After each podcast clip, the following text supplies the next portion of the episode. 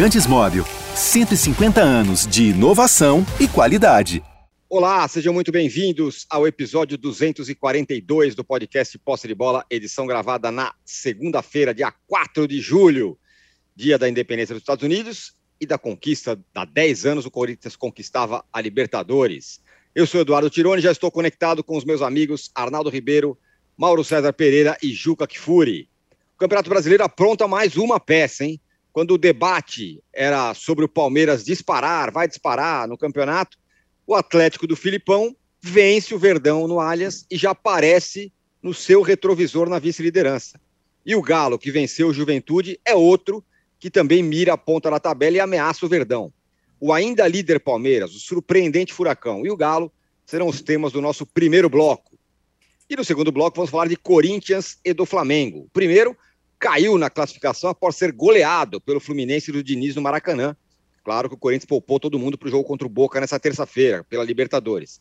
Ele aposta tudo nesse jogo na Argentina. Aliás, como eu falei, há exatos 10 anos o Corinthians conquistava a América. Já o Flamengo parece que está ressuscitando, hein? Duas vitórias grandes no meio, durante a semana. No meio da semana pela Libertadores, fora de casa contra o Tolima, e no fim de semana venceu o Santos na Vila. Aquele papo de focar só nas Copas, talvez não vá ser bem assim, até porque o clube também está indo e está indo forte no mercado. A gente vai ver um Flamengo diferente aí, provavelmente nas próximas semanas. E no terceiro bloco, vamos falar do São Paulo, que finalmente conseguiu sua primeira vitória fora de casa no brasileiro. Só que ganhou do Atlético Goianiense, mas perdeu jogadores para o próximo confronto do Campeonato Brasileiro. Muita gente suspensa. Já temos aqui uma enquete no ar, muito bem bolada, desde ontem à noite. Atenção ao enunciado, porque já tem gente falando: é, cadê o Palmeiras? Cadê o Flamengo? Cadê não sei quem? É qual destes times abaixo, qual desses que a gente escolheu, que vai brigar pelo brasileiro. É o Atlético Paranaense? É o Corinthians? É o Fluminense? Ou é o Internacional? Qual desses aí vocês acham que tem chance de brigar pelo Campeonato Brasileiro? Bom dia, boa tarde, boa noite a todos. Ô Juca, o Palmeiras fez um ponto nos últimos dois jogos. O Galo e o Furacão fizeram seis. A nossa conversa aqui, há dois, três dias atrás, de que o Palmeiras ia disparar, não se sustentou. O que está acontecendo com o Palmeiras? Âncoras, bom dia, boa tarde, boa noite a todos, todas. Eu não sei.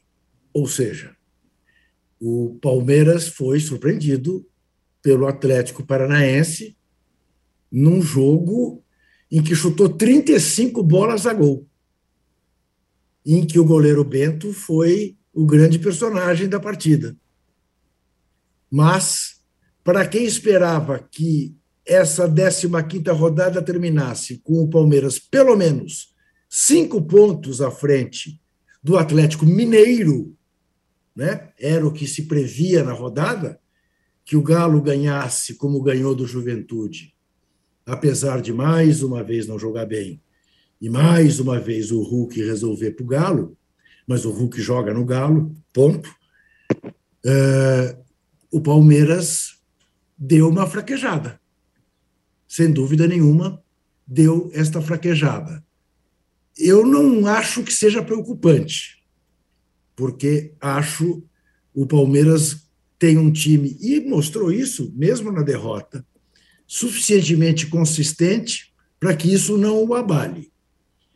E um treinador que não parece se abalar é, com maus resultados. Mas que acende uma luz, acende. Eu queria que você repetisse a nossa enquete. Quem pode brigar pelo brasileiro? Fluminense, Inter, Atlético Paranaense? E Corinthians. E, ah, Além mas, dos três grandes, eh, três sim, além do Flamengo, além dos três Galo, poderosos. Sim, mas, brigar, mas, brigar pelo título, você diz, ou para ficar entre os quatro? Título. É. Título. Título, eu acho que nenhum deles. Então, não vou responder essa enquete. Faltou o item nenhum. Uh, nenhum deles. Pelo título, nenhum. Uh, pelas quatro vagas, todos eles. Todos eles. O Corinthians a depender de seguir ou não na Libertadores, coisa na qual não acredito, embora torça muito para que aconteça. Veja, eu acho que o campeonato continua entre os três. O Flamengo vai reagir. O Flamengo vai chegar mais perto à medida que as rodadas forem passando. Né? Ganhou do Santos só por 2 a 1 mas jogou para ganhar por mais. Segue perdendo muitos gols. Se, e, e segue, parece mentira, né? segue com uma desconfiança, volta a ter uma desconfiança em relação ao goleiro, embora goleiros falharem, todos falham. Mas o Santos falhou numa hora que não podia falhar, né? É, deu o gol de empate, obrigou o Flamengo a botar os seus jogadores principais para fazer o segundo gol. Então, acho que o Santos, que tinha recuperado a confiança da nação no seu goleiro, né? volta a ser. Será que é ele mesmo o cara certo? Eu até acho que é, mas vamos ver como ele reage, principalmente no Maracanã. Mas, enfim, eu não acredito que, o, que esse um ponto em seis que o Palmeiras disputou seja sintoma de uma queda do Palmeiras. Eu considero mais, principalmente o jogo contra o Atlético Paranaense, um acidente de trabalho. Agora, preste atenção nesse Vitor Roque, porque esse menino, esse menino é diferente. Esse menino é estrelado. Esse menino entrou contra o Corinthians, logo sofreu um pênalti, o Atlético empatou o jogo. Entrou contra o Curitiba num jogo que o Curitiba jogava melhor, estava 0 a 0 no Couto Pereira, entrou, tomou um pênalti, o Atlético ganhou. Entrou como titular no lugar do Pablo pela Libertadores contra o Libertar, fez um golaço. Fez um a 0 contra o Palmeiras. Pombas. Yeah. É. Esse menino, esse menino está justificando um gasto que não se imaginava que o senhor Petralha fizesse, de 24 milhões numa esperança. Fez e parece que vai se dar bem. O Arnaldo, qual o diagnóstico, hein, do do Palmeiras são os outros que estão melhores? Palmeiras não é esse bicho papão que a gente estava falando semana passada, eu principalmente falando. O que está acontecendo? Ou também é, é circunstancial? O Palmeiras é o time, time mais forte do país em 2022, sem dúvida. É, o Palmeiras tem um elenco capaz de repor uh, oscilação desses jogadores, desgaste desses jogadores do time titular de 2022? Não tem. Isso é desde o início. O banco, o desnível entre o banco de reservas e o time titular é grande, o que obriga o Palmeiras a utilizar quase sempre os seus principais jogadores nas três frentes. Está se reforçando para a janela, assim como vários outros times vai mudar depois da janela. É, e eu acho que a missão até lá é estar uh, vivo nas três competições e ainda na ponta do brasileiro. E acho que ele tem boas possibilidades de conseguir isso. Agora, dentro de campo, no chamado desempenho, mesmo quando venceu algumas partidas, o Palmeiras não vinha jogando bem, né? Então, eu acho que isso é, a gente até discutiu com, com, o companheiro Paulo Massini lá, que cobre muito de perto o Palmeiras, e ele vem falando que desde a data FIFA, aquela vitória contra o Santos, o Palmeiras também ganhou do Santos na Vila Belmiro, naquele gol do Gustavo Gomes de cabeça. O Palmeiras não fez boas partidas desde então, a não ser, você consegue pegar na exceção, o jogo contra o Botafogo no Allianz, que o Botafogo foi uma presa muito fácil, jogou de peito aberto, e contra o Cerro Portenho no Paraguai, sim, na Libertadores. Nos jogos do Brasileiro, não foi muito bem na Copa do Brasil contra o São Paulo não foi bem. A vitória contra o São Paulo no Morumbi pelo Brasileiro 2 a 1 que abriu uma folga do Palmeiras na tabela, ela foi ilusória, né? O Palmeiras não jogou bem aquele jogo. Deu uma blitz final, conseguiu virar. E se imaginava que pós vitória de virada contra o São Paulo no Morumbi, onde tem dificuldade, os dois jogos seguintes fossem do Brasileiro, né, na no embalo. E não foi, não ganhou do Havaí e perdeu para o Atlético Paranense em casa. Aliás, a gente cita, é, concordo com a análise do Juca especificamente sobre o jogo contra o Furacão, mas já foi tema até de livro do Abel, mas o Abel ainda não conseguiu resolver essa questão. O chamado mando de campo imbatível num campeonato de pontos corridos. O Palmeiras já perdeu para o Atlético, já perdeu por Ceará, empatou com o Fluminense, empatou com o Atlético Mineiro, tudo isso em casa, né? Onde um time tem que ser praticamente 100% para ganhar um campeonato de pontos corridos com alguma folga. Não vem acontecendo nas três temporadas, né, Tironi? Não só nessa. Então, essa é uma questão para o Palmeiras resolver se ele quiser é, tomar conta do campeonato, coisa que ele não fez até agora. Você citou bem, Tironi. Nas duas últimas rodadas, o Atlético Mineiro fez os seis pontos obrigatórios. A Forceps mais fez contra os dois piores, Fortaleza e Juventude. O Atlético Paranaense fez bem seis pontos. O Flamengo fez seis pontos nessas duas últimas rodadas de brasileiro. O Fluminense fez seis pontos. E o Palmeiras tinha dois jogos acessíveis e não fez. Lembrando o seguinte: a Juca falou do Vitor Roque, ótima lembrança. O Atlético poupou jogadores para o jogo da Libertadores da, no meio de semana. O Palmeiras não. O Atlético teve que fazer uma mescla, porque o jogo com o Libertar está em, tá em aberto. O jogo contra o Cerro Portenho não está em aberto. Né? Então, é, é, são coisas a destacar.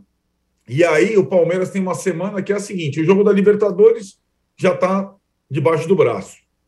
Agora, ele imaginava a folga no brasileiro, talvez para no jogo do Brasileiro do final de semana, Fortaleza, Lanterna em Fortaleza, poupar energias para a partida contra o São Paulo da Copa do Brasil da volta no meio de semana. Ele não vai poder rifar esse jogo contra o Fortaleza, depois de fazer um ponto em seis. Né?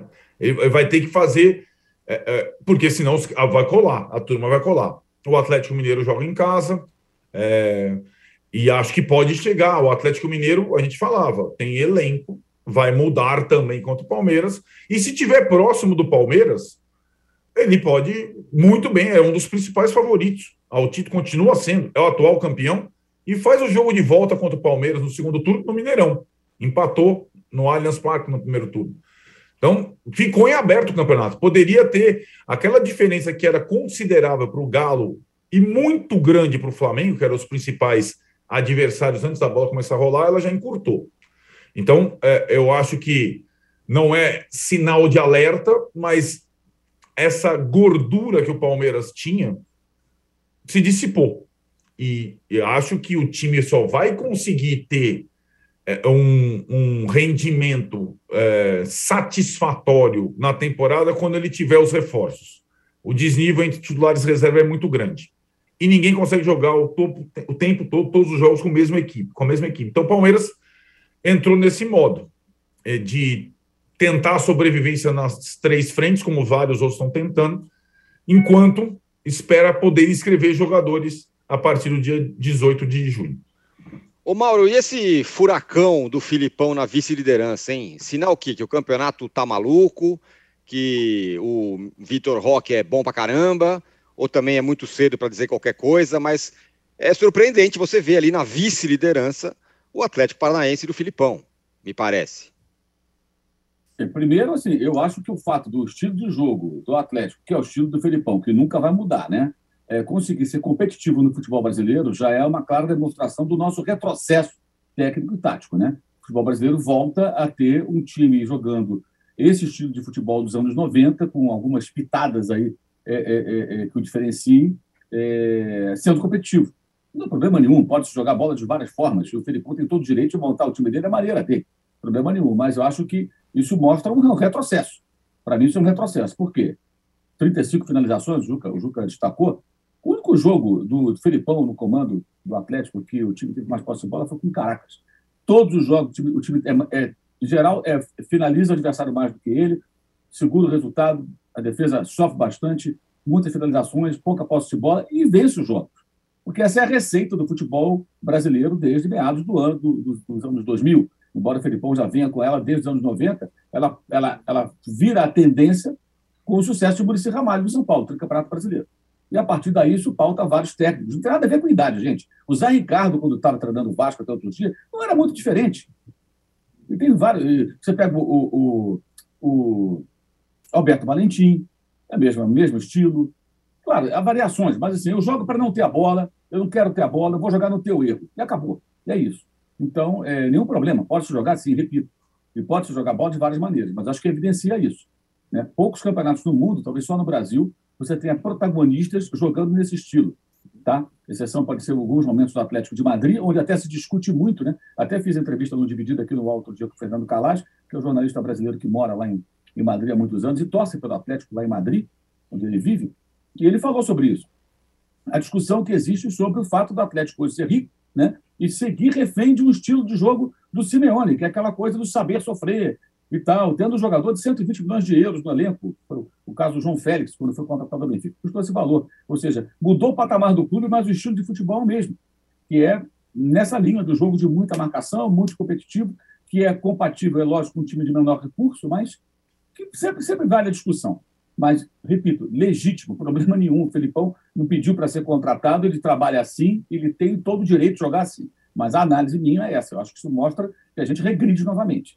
O contraponto disso pode ser o, o, o Fernando Diniz fazendo sucesso com o Fluminense, tentando corrigir alguns erros é, cometidos no passado, mas mantendo a sua linha de trabalho. Embora o jogo de sábado eu acho que seja um pouco enganoso, pelo fato do Fluminense ter enfrentado um Corinthians completamente desfigurado. Foi muito emocionante ali a despedida do Fred, a pré-despedida, né? Até uma pena que tem um próximo jogo, porque dificilmente é. vai se repetir um roteiro tão bonito, né? É, mas vai ter outro jogo, vai ser legal a festa, mas o, o, o grande finale já aconteceu, né? É, se fosse um filme, a cena emocionante já teve. O desfecho, o herói venceu, né? É, agora vai ser só aquela coisa ali, né? Ele com os amigos, com a família, tudo, uma cena mais engraçadinha, desde que o Fluminense não perca para o Ceará, porque dificilmente vai acontecer. Mas foi um jogo que o Fluminense enfrentou um Corinthians, de fato, muito enfraquecido.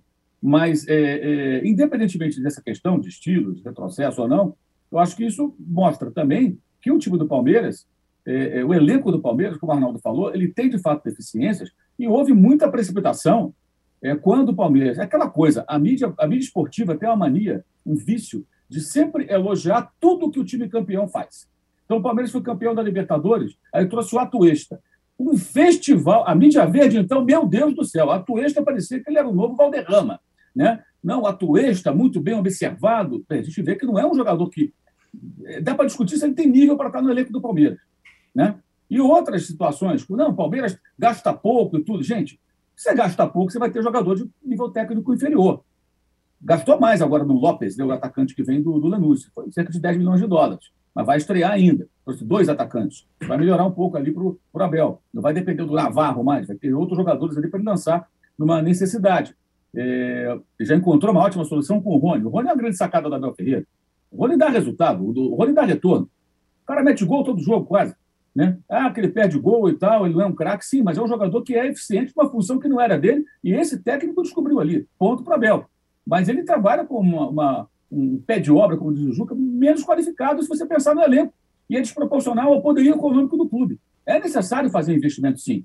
Você tem que gastar um pouco mais para ter jogadores melhores, para ter um elenco mais encorpado. E o Palmeiras, de fato, não tem. Então, sente é, é, essa, essa dificuldade. E uma outra dificuldade que o Palmeiras ainda tem, é, essa, esse é um trabalho para o seu treinador, é enfrentar adversários como esse é, é, Atlético muito bem montado dentro do estilo de jogo do, do Scolari.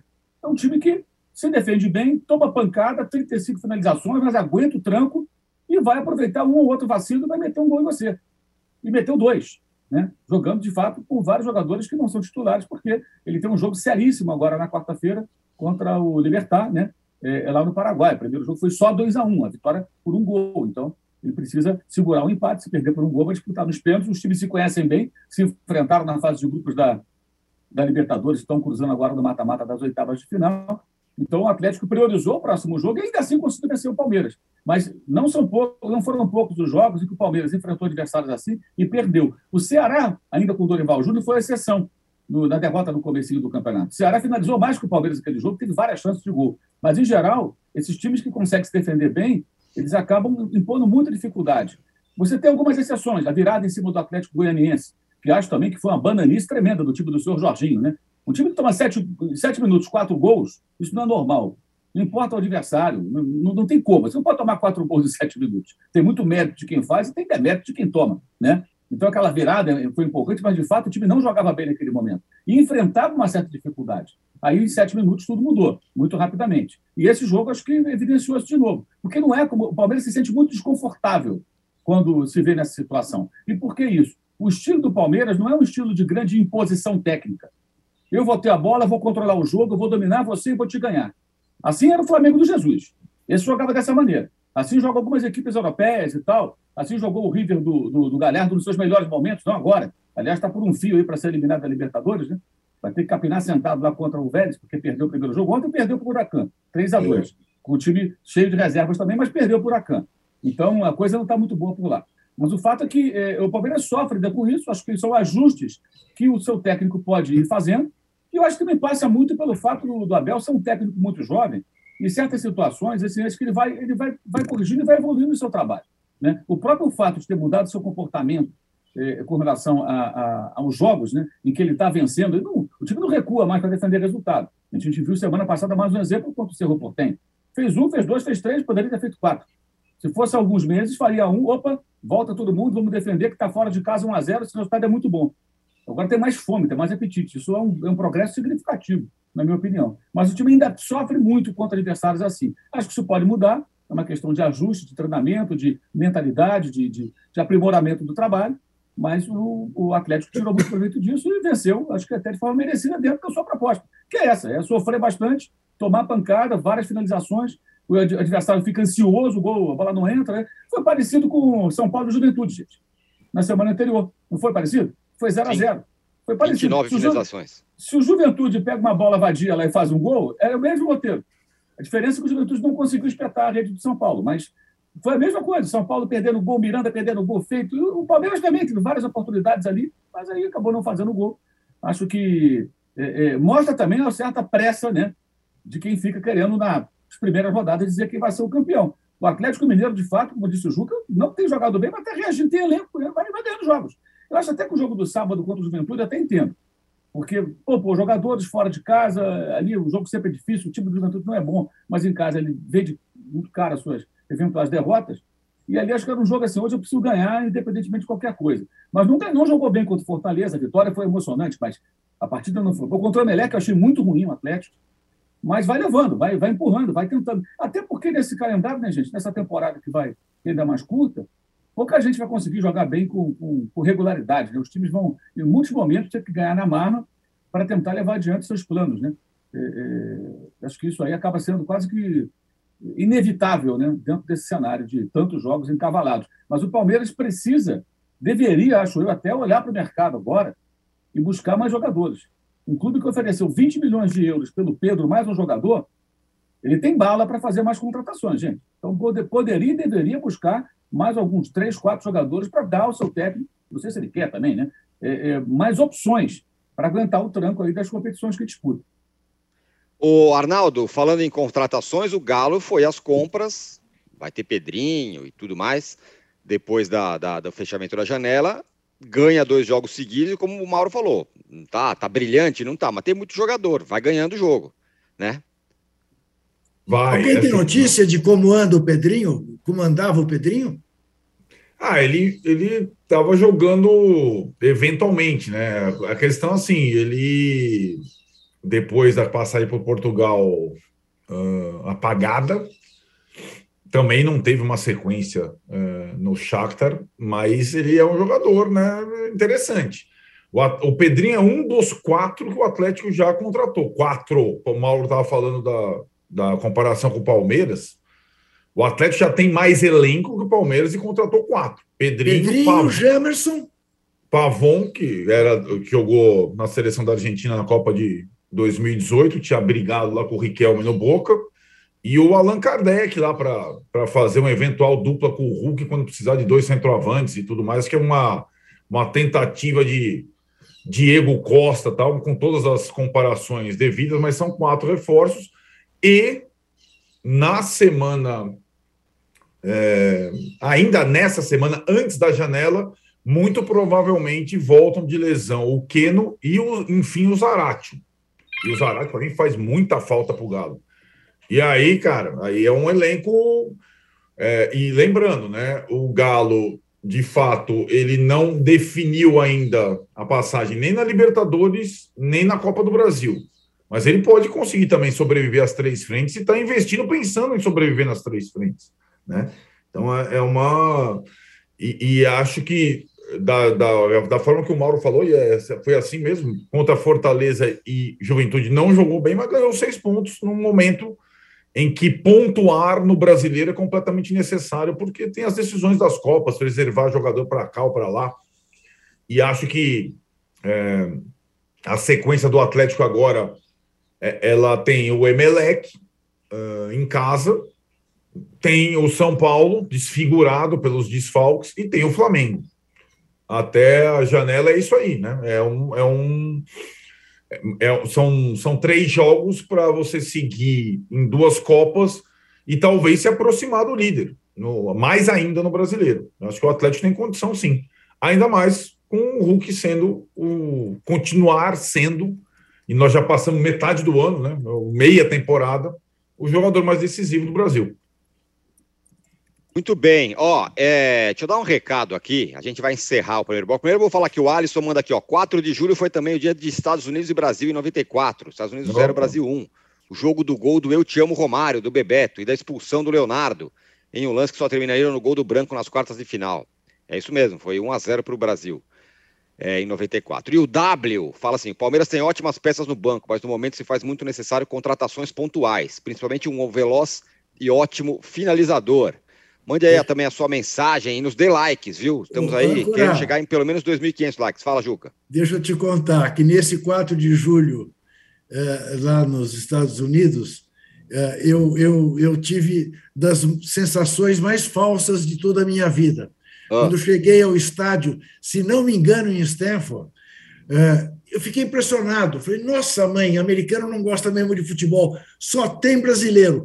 O estádio estava todinho amarelo todinho amarelo. Camisas da seleção brasileira era assim 85% de americanos torcendo para os Estados Unidos embora com a camisa da seleção brasileira. É, rapaz. Muito bom. Ó, hoje, como eu já falei, o Corinthians celebra os 10 anos do título da Libertadores, que foi conquistado diante do Boca Juniors, no Pacaembu, em 2012. Sob a lua sob a lua de São Jorge. Exatamente. Das noites mais lindas que já houve em São Paulo. Olha lá. E o Wall Play tem aí apresentar apresenta o documentário A Libertação Corintiana. O documentário pode ser conferido com exclusividade no Wall Play. E é muito vai... bom. Boa. A gente vai para um rápido intervalo ligeiríssimo e volta para falar justamente do Corinthians e também do Flamengo. Não saia daí. todo mundo tinha o mesmo desejo, que a gente ia conseguir uma Libertadores, e que ia ser aquele ano. Eu até brinco, um jogo daquele ali podia, podia ser o Barcelona ali que a gente não perdia. O mais incrível de tudo isso aí é que no gol eu vi a minha filha já abraçando um cara, né? Se abraçando ali. Aquele mar assim de gente, cantando e gritando. No dia 4 de julho eu realizei o maior sonho meu como jogador de futebol, que é ser campeão da Libertadores e poder dar Libertadores pro torcedor do Corinthians.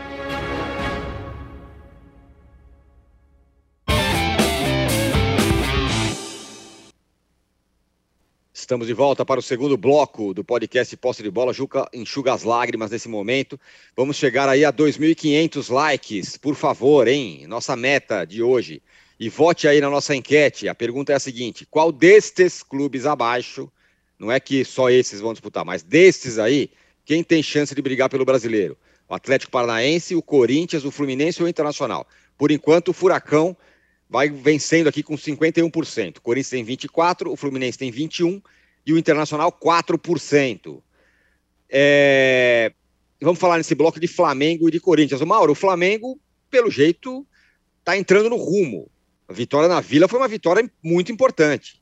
E tem reforço chegando, reforço grande. Cebolinha, Vidal. Aquela história de apostar nas Copas tal, talvez não seja bem assim. O campeonato está no começo, o Flamengo já está é, cavalgando aí rumo à parte de cima da tabela. Tem uma tabela até favorável nessa reta final, mas o Palmeiras também tem jogos em tese mais fáceis, né? É, então, não sei se diminui a, sua desvantagem para o Palmeiras. Pode se enfiar naquele bolo ali se conseguir bons resultados nos últimos jogos. O Flamengo agora vai enfrentar algumas equipes do bloco de baixo da tabela.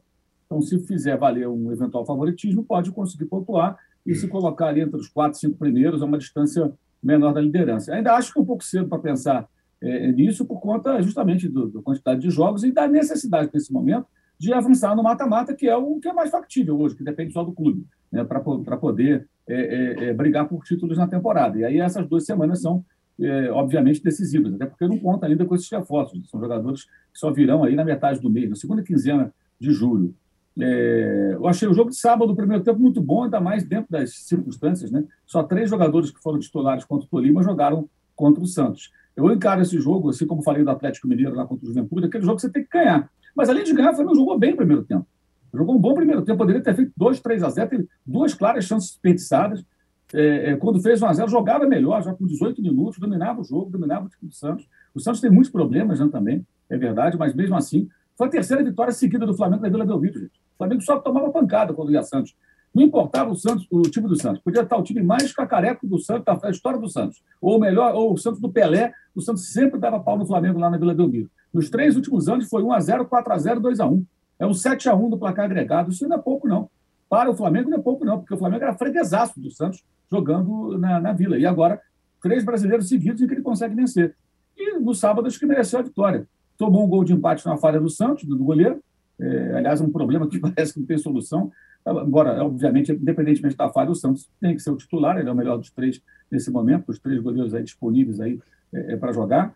É, mas foi um bom jogo. O Dorival encontrou uma solução muito boa, não tem volantes. Ao invés de colocar o Diego Ribas, ele colocou o Vitor Hugo, que não era a função. Esse jogador atua mais à frente, tem só 18 anos recém-completados, e ele fez um bom papel ali. Talvez tenha encontrado ali mais uma opção para o setor mais carente, né, com a saída agora do, do, do Andréas. Né? Ele não tinha o João Gomes suspenso, o Arão teve Covid, é, só tinha o Thiago Maia na posição e poderia colocar o Diego. Ele começou com o Vitor Hugo. O Pedro jogou bem e no segundo tempo ele teve que lançar depois de sofrer empate, a Rascaeta, o Gabigol, e aí eles participaram é, bem do, do, do, lance, inclusive do gol da vitória. Né? É, tem o episódio do Gabigol também, que se estranhou lá com o Zanocelo no começo do jogo, da sua participação, que eu acho que é uma coisa também que o pessoal, como o Gabriel faz o gol, é todo mundo, ah, esse é o pacote completo. Eu acho que o pacote completo do Gabigol está na hora de lançar uma versão 2.0. E essa versão 2.0 tem que vir com, com um item de fábrica que é o seguinte: um pouco mais de malandragem e inteligência, sabe, dentro de campo. Não pode pegar pilha por qualquer coisa.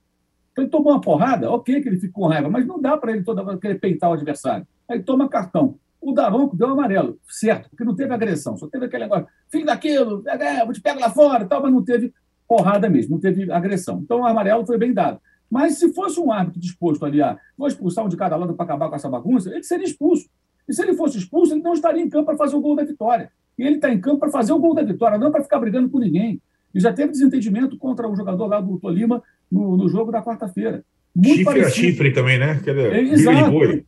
É, briga de boi, tem que parar com isso, entendeu? Toda hora é isso. É, é, eu entendo que ele às vezes toma pancada, que ele fica irritado, tudo, mas não é o único jogador assim. Esse lado meio neymaresco aí do Gabigol, acho que ele precisa superar isso, sabe? Tem que amadurecer, cara. Ele vai fazer 26 anos no mês que vem já não é mais o garotinho lá de 16 anos que estreou no Santos. Né? Já vai fazer 10 anos de profissional, quase, né? Ele começou com 16 no time profissional do Santos. Então, acho que esse é um ponto também que tem que ser discutido internamente. Alguém tem que. Não sei se alguém tem condições de chegar para o Gabigol falar qualquer coisa, mas eu vejo dessa forma. Isso não é discussão sobre o seu valor para o clube, sua importância, não. Isso, para mim, é o valor dele para o Flamengo. Acho que está é, tá fora de discussão, na minha visão. Né? Mas foi um bom jogo. Acho que o Flamengo fez um bom jogo no primeiro tempo, com várias reservas, de titulares contra o Tolima, que jogaram foram só o, Santos, o Thiago Maia e o Everton Ribeiro. Os outros todos jogadores ele teve que mudar, porque também foi dura a semana, né? O Dorival falou sobre isso, ele tem razão.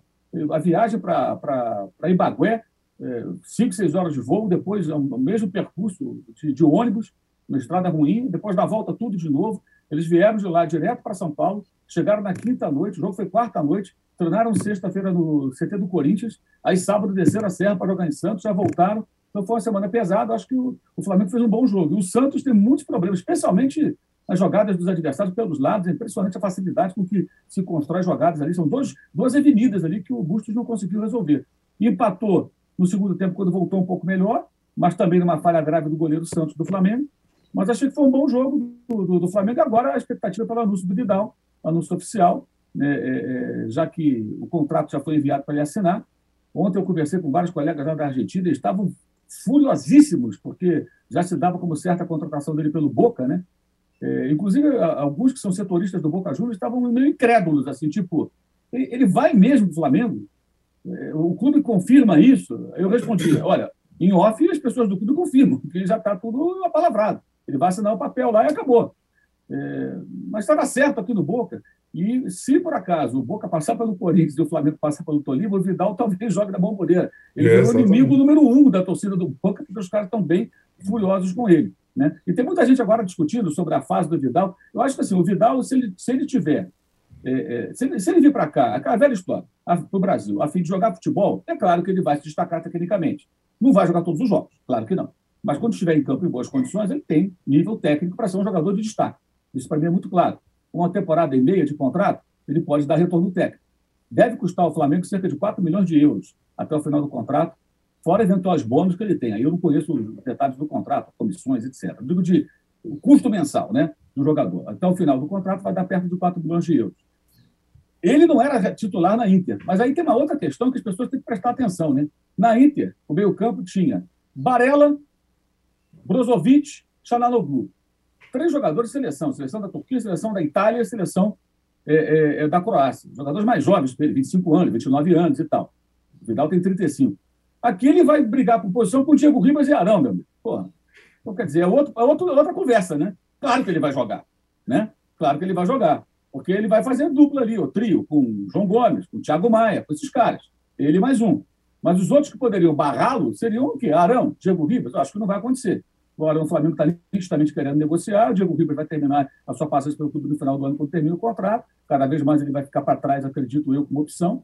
Então, a questão é o espírito dele, de que maneira ele vai jogar. Eu acho que o contrato até o final do ano que vem é mais razoável. Aquilo que se falou na semana passada, né, que o Boca ia fazer um contrato de três anos, aí seria loucura. Né? Um jogador de 35 anos, se fazer um contrato por três temporadas, não tem o menor cabimento. Então, um contrato de um ano e meio, eu acho até que pode fazer algum sentido. Ele é dois anos mais novo que essa turma de 85, né? ele, é, ele é 87. 87.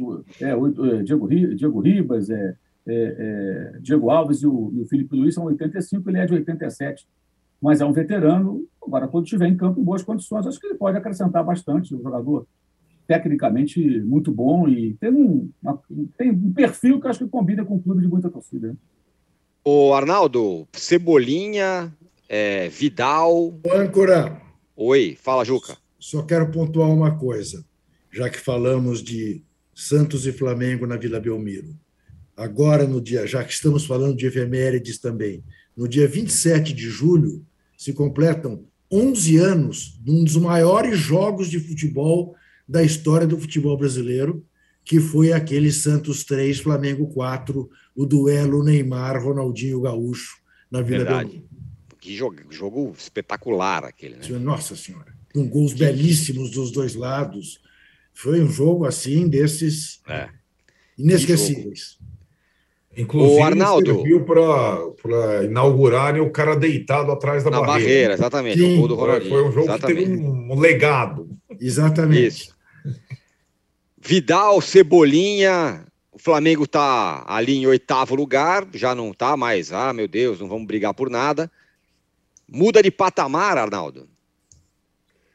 Sim, é, é o que eu acho que está no horizonte aí para o Flamengo pós-janela é, é, se não uma reformulação, porque acho que as saídas elas ainda não se darão é, nesse momento, nem da geração 85, mas por também necessidade uma mudança em relação ao quarteto, o quarteto que a gente cantava em prosa nos últimos quatro anos. Everton Ribeiro, Arrascaeta, Gabigol e Bruno Henrique.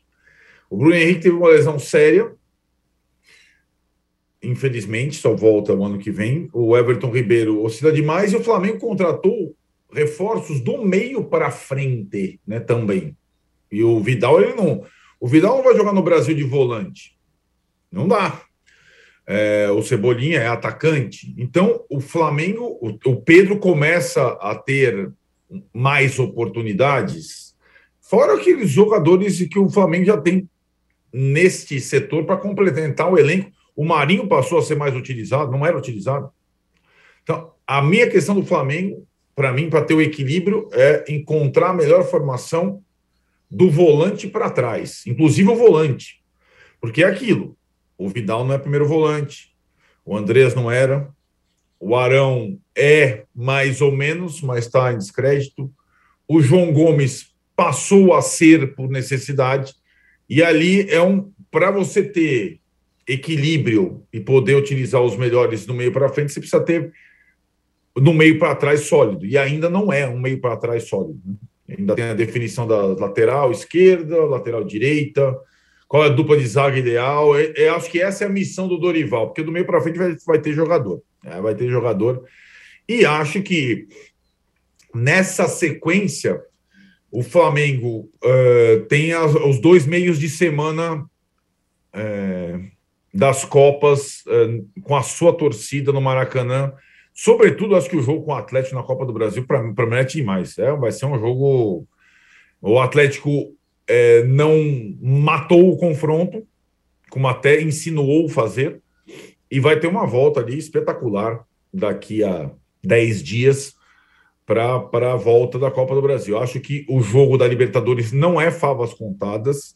O Tolima é um time chato fora de casa, não vai ser mole, mas o Flamengo deve se classificar. E no brasileiro ele tem o Corinthians no meio de no final de semana. Tá, tá legal ou não? Tá pouco jogo bom? Então pega o Tolima, pega o Coringão do Juca no final de semana. Rapaz do céu! E depois pega o Atlético. Então essa é a semana do Flamengo. Ai, ai, ai.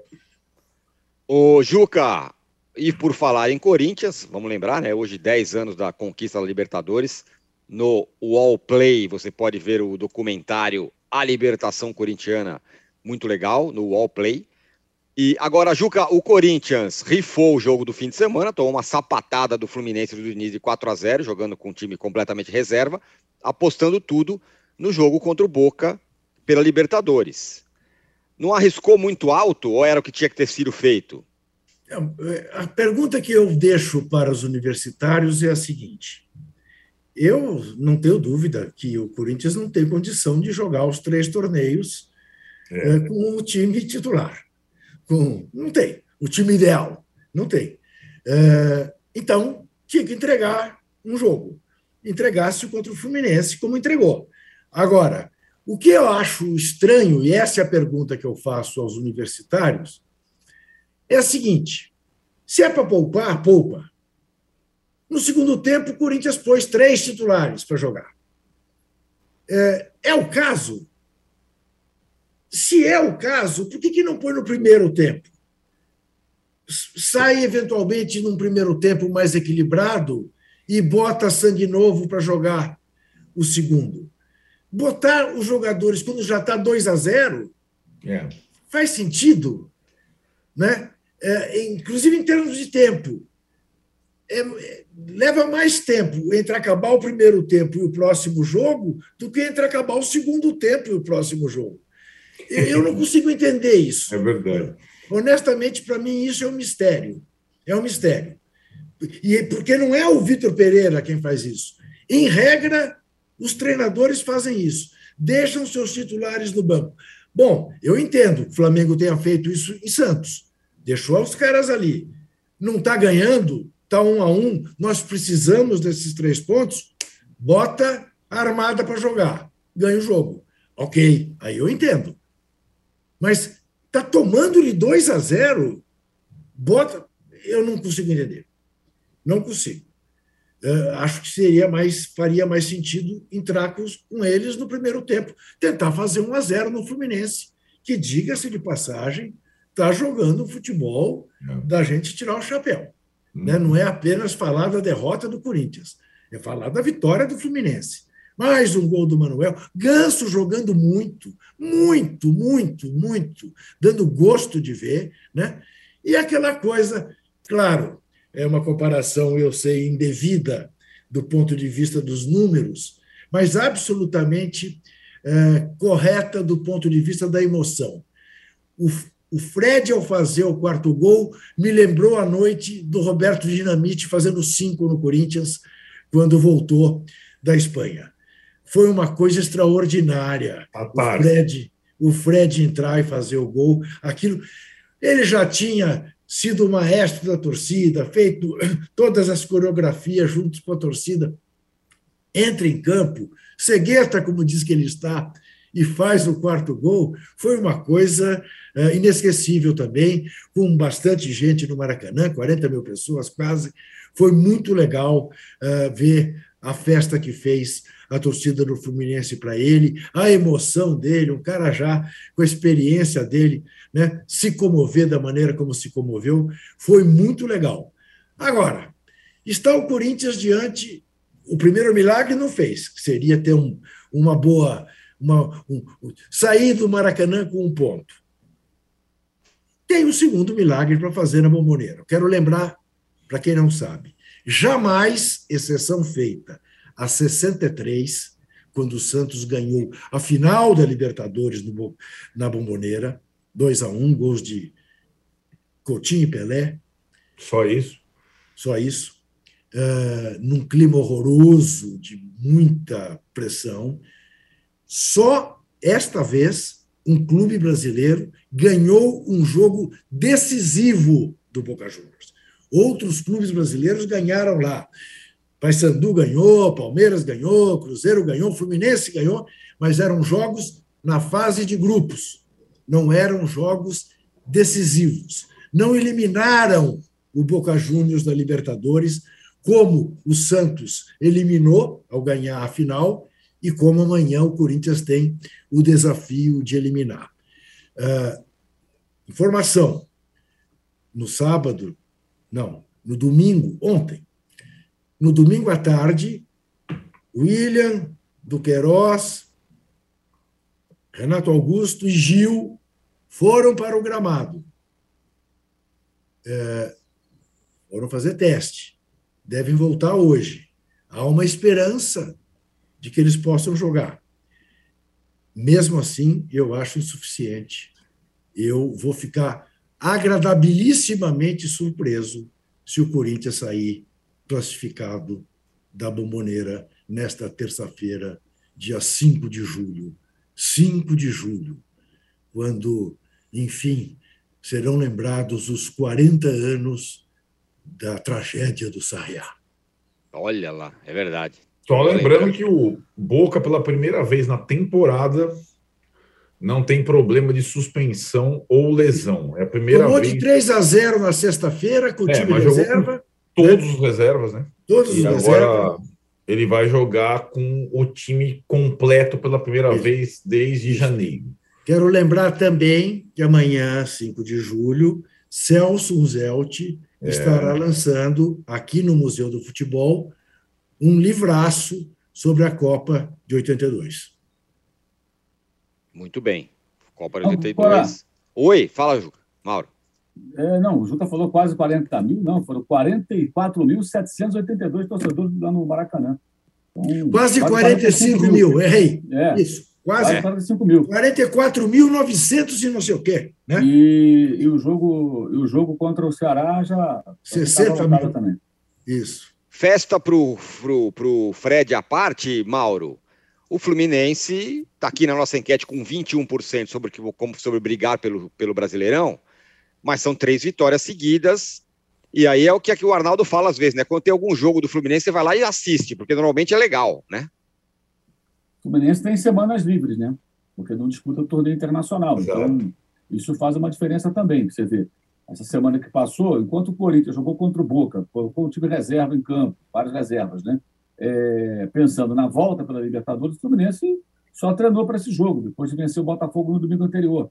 Agora tem o jogo com o Ceará, outra vez a semana livre. O Ceará vai jogar Sul-Americana. E, e o Fluminense não, ele está tranquilo ali.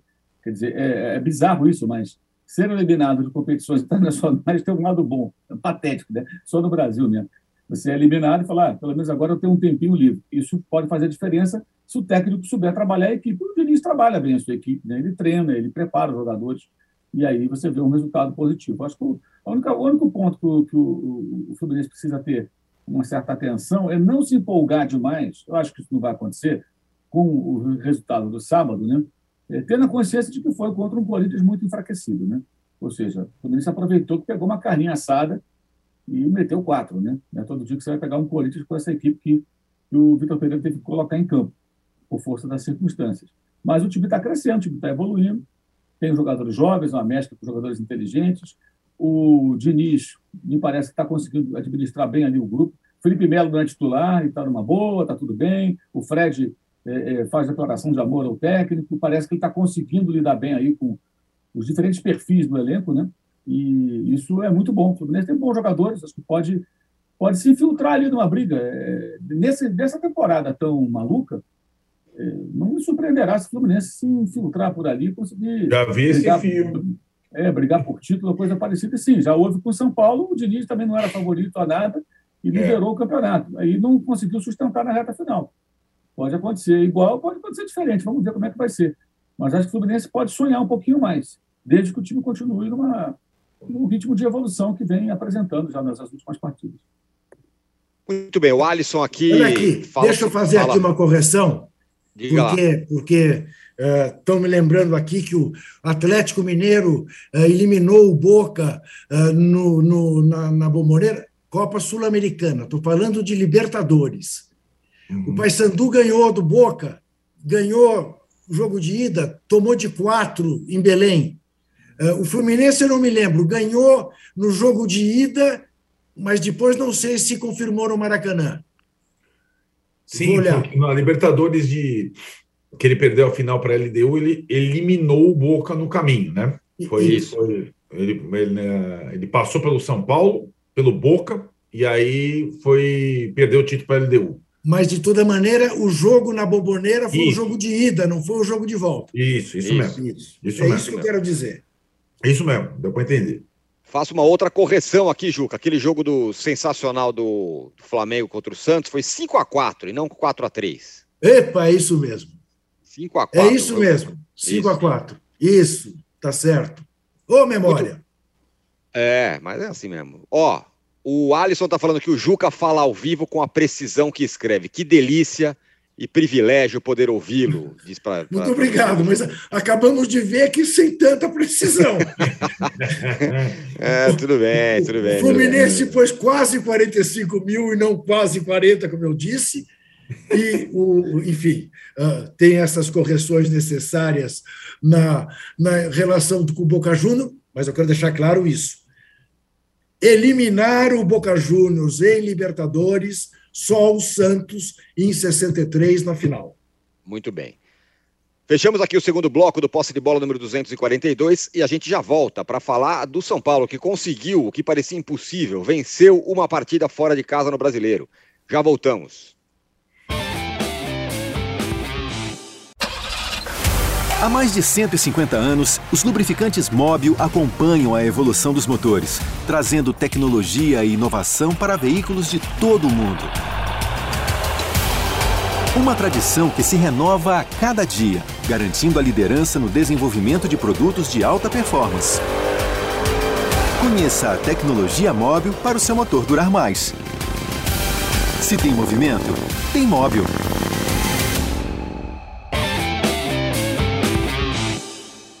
Estamos de volta para o terceiro bloco do posse de bola número 242 e eu quero dizer o seguinte para vocês. É, tá, tá, no ar aqui no UOL uma reportagem, uma, uma grande reportagem é, do Éder Traschini e da Gabriela Brino falando sobre o Robinho. Como é a, vi a vida do Robinho hoje, depois da condenação por estupro? Ele tá, vive, vive uma vida praticamente secreta.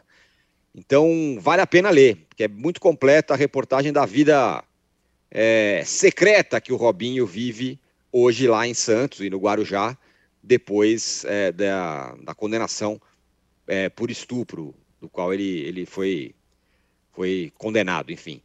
É, então fica a dica aí para vocês a, a olharem essa, lerem essa reportagem, uma reportagem extensa e muito boa.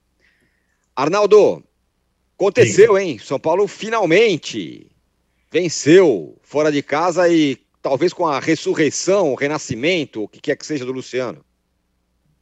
É, se você for contabilizar a semana, duas vitórias fora de casa. Uma pela Sul-Americana e outra pelo Brasileiro. Né? Com o Luciano fazendo dois gols em Santiago e dois gols em Goiânia. É...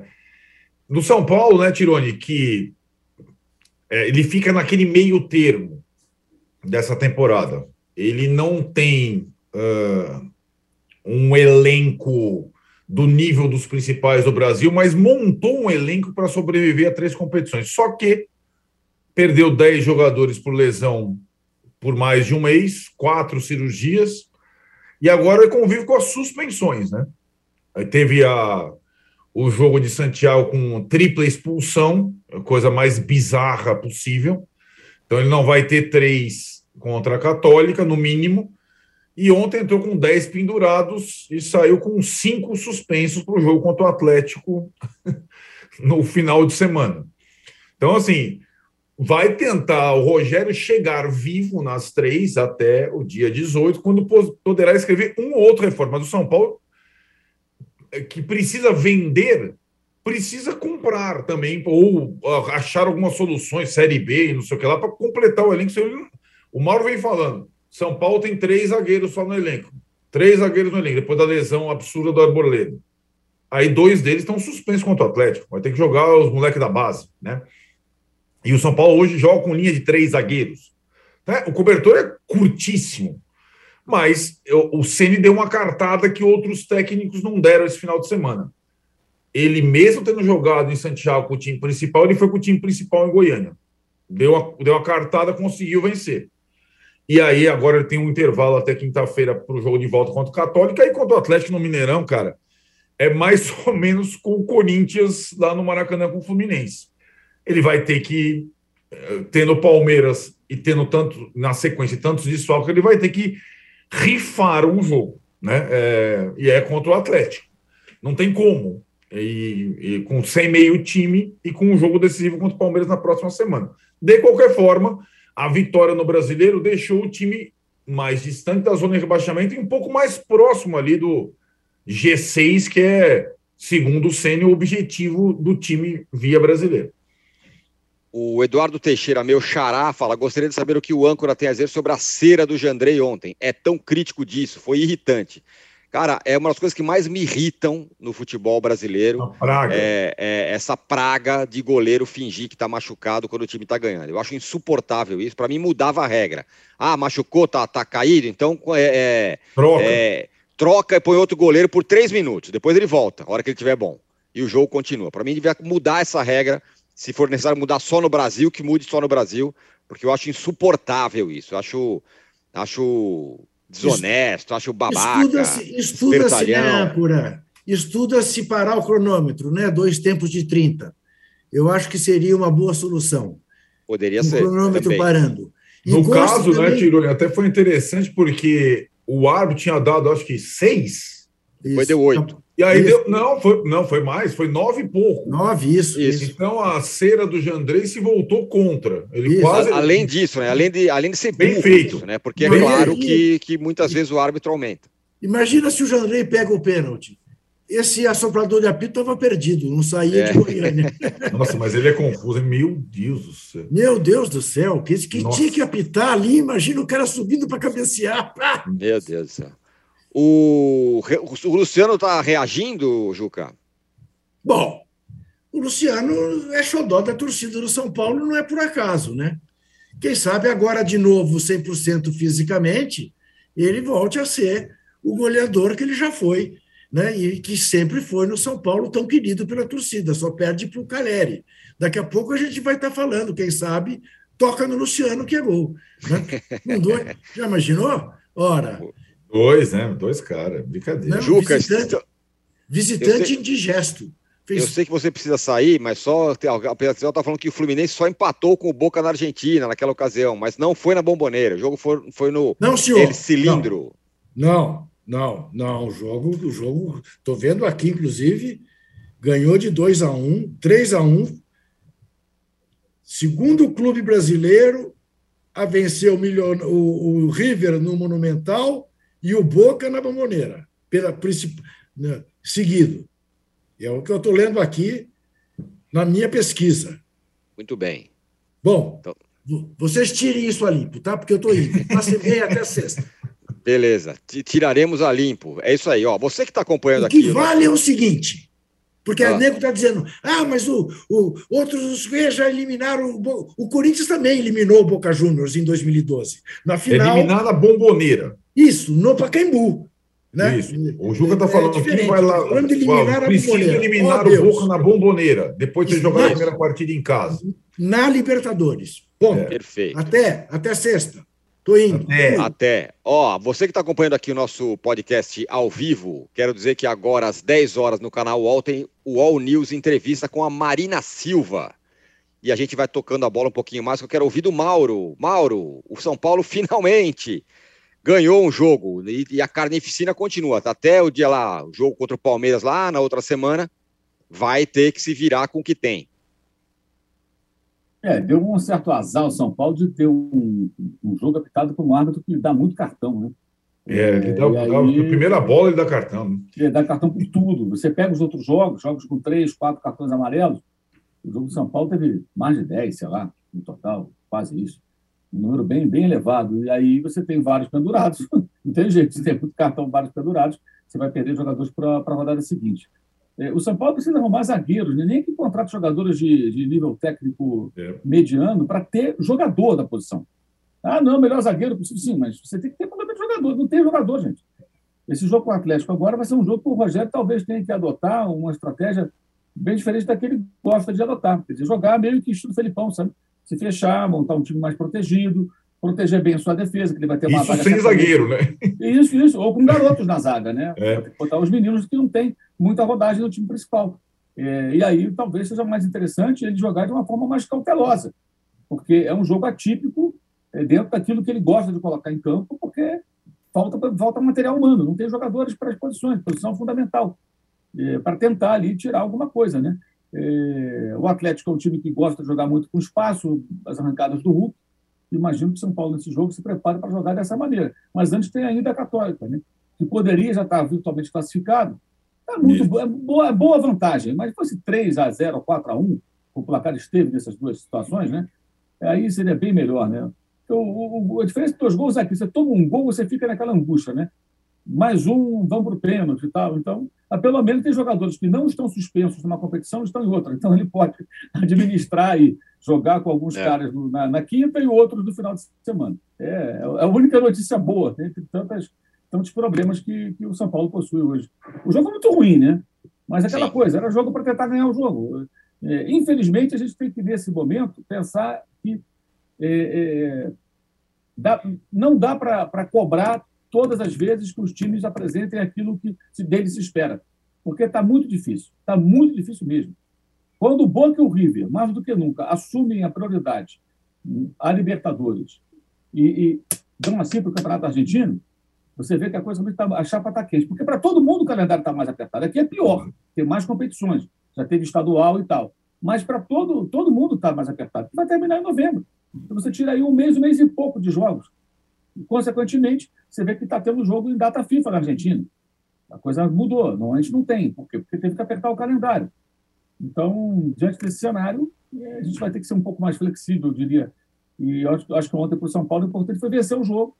eh, até porque depois daquele empate contra o Juventude, né, essa vitória compensa um pouco. Né?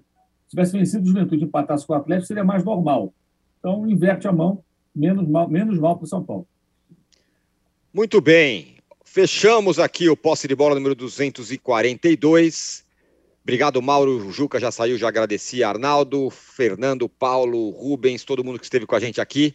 Voltamos na sexta-feira. Vou dar só o resultado da enquete aqui, ó. Qual desses times pode brigar pe- pelo brasileiro? Atlético Paranaense, 50%, Corinthians, 25%, Fluminense, 21%, Internacional, 4%. A gente volta sexta-feira. Valeu, tchau. Você pode ouvir este e outros programas do UOL em uol.com.br podcasts. Posse de bola tem pauta e edição de Arnaldo Ribeiro e Eduardo Tironi. Produção de Rubens Lisboa. Operação de ao vivo de Fernando Moretti e Paulo Camilo. Coordenação de Fabrício Venâncio e Juliana Carpanês. Os gerentes de conteúdo são Antônio Morei e Vinícius Mesquita. E o diretor de conteúdo é Murilo Garavello. Uau.